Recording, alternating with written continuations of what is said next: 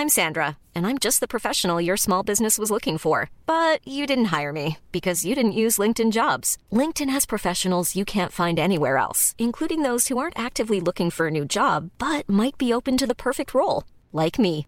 In a given month, over 70% of LinkedIn users don't visit other leading job sites. So if you're not looking on LinkedIn, you'll miss out on great candidates like Sandra. Start hiring professionals like a professional. Post your free job on linkedin.com/people today.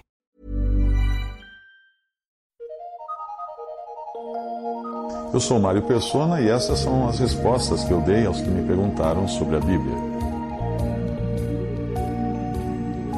Você perguntou o que ou quem era a serpente que apareceu a Eva no jardim do Éden. A resposta da própria Bíblia, em Apocalipse 20, versículo 2, diz que é a antiga serpente, que é o diabo e Satanás.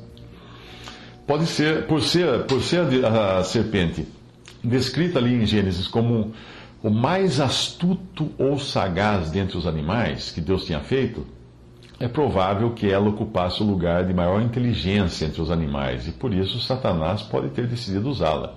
Como a condenação da serpente incluiu rastejar no pó, é provável também que ela fosse diferente do que é hoje.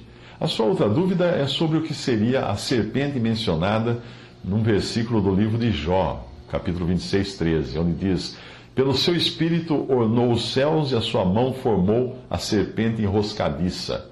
Bem, aqui a palavra usada e traduzida como formou também pode ser traduzida como feriu. Portanto, ele pode estar se referindo tanto a uma constelação em forma de serpente, que talvez fosse conhecida assim uh, por Jó, uh, pela sua forma como uh, na sua época, né?